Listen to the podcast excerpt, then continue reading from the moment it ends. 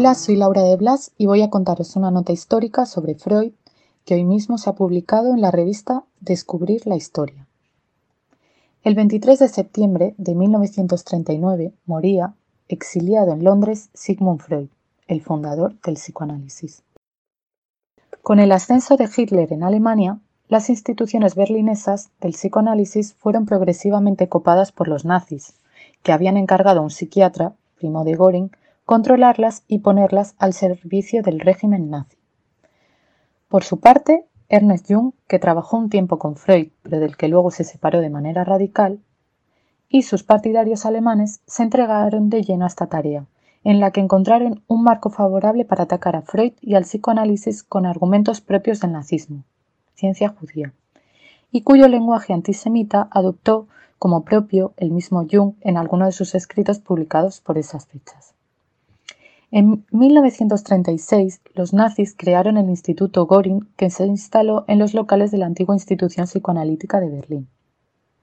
En 1937, cuando el camino hacia la anexión de Austria por Alemania era ya un hecho imparable, Freud empezó a percibir que la supervivencia del psicoanálisis bajo el Tercer Reich ya era inviable.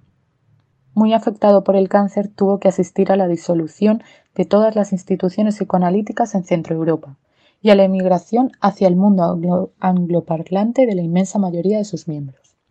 El final de un genio en el exilio. Todavía en Viena, Freud conocería a un diplomático norteamericano, Bullitt, que había sido asesor del presidente Wilson y gracias a cuya ayuda, entre otras, podrá salir del país hacia el exilio. En esta etapa final, Freud dedica artículos y libros al personaje bíblico de Moisés, Moisés y la religión monoteísta, según la traducción en castellano de sus obras completas.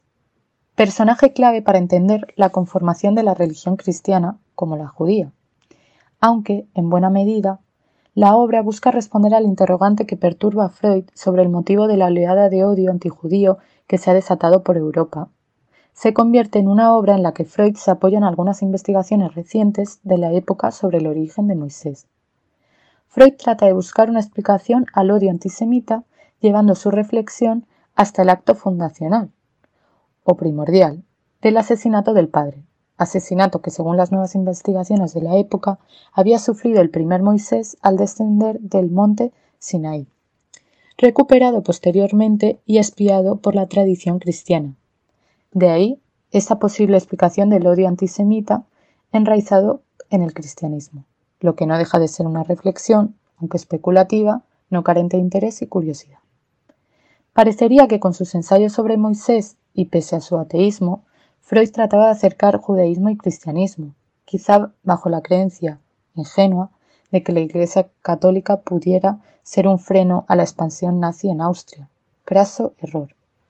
La Iglesia católica saludó efusivamente el Anschluss o anexión de Austria por los nazis y el cardenal primado de Austria, Initzer, firmó la declaración que finalizaba con el Heil Hitler de rigor. Muy afectado por el cáncer, asistió a la, entrada de Hitler en Austria.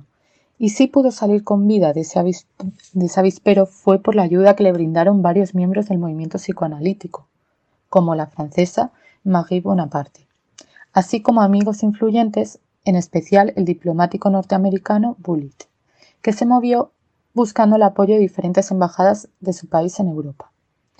Ahora se trataba no solo de salvar la vida, sino también de salvar la huella, la herencia y memoria del movimiento.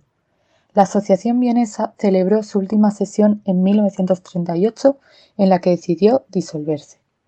Finalmente, gracias al apoyo de los amigos extranjeros, Freud y su familia, junto a algunos colaboradores, pudieron salir de Austria, se quedaron sus cuatro hermanas, ya ancianas, que, años después, tres de ellas, encontrarían la muerte en diferentes campos de exterminio.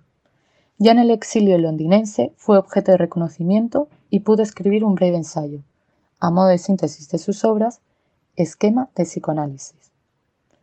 Con el cáncer muy avanzado y sumamente doloroso, requirió a su médico para una sedación con morfina que le permitiera transitar de la vida a la muerte el 23 de septiembre de 1939, poco después de que la Segunda Guerra Mundial hubiera dado comienzo a primeros de ese mismo mes.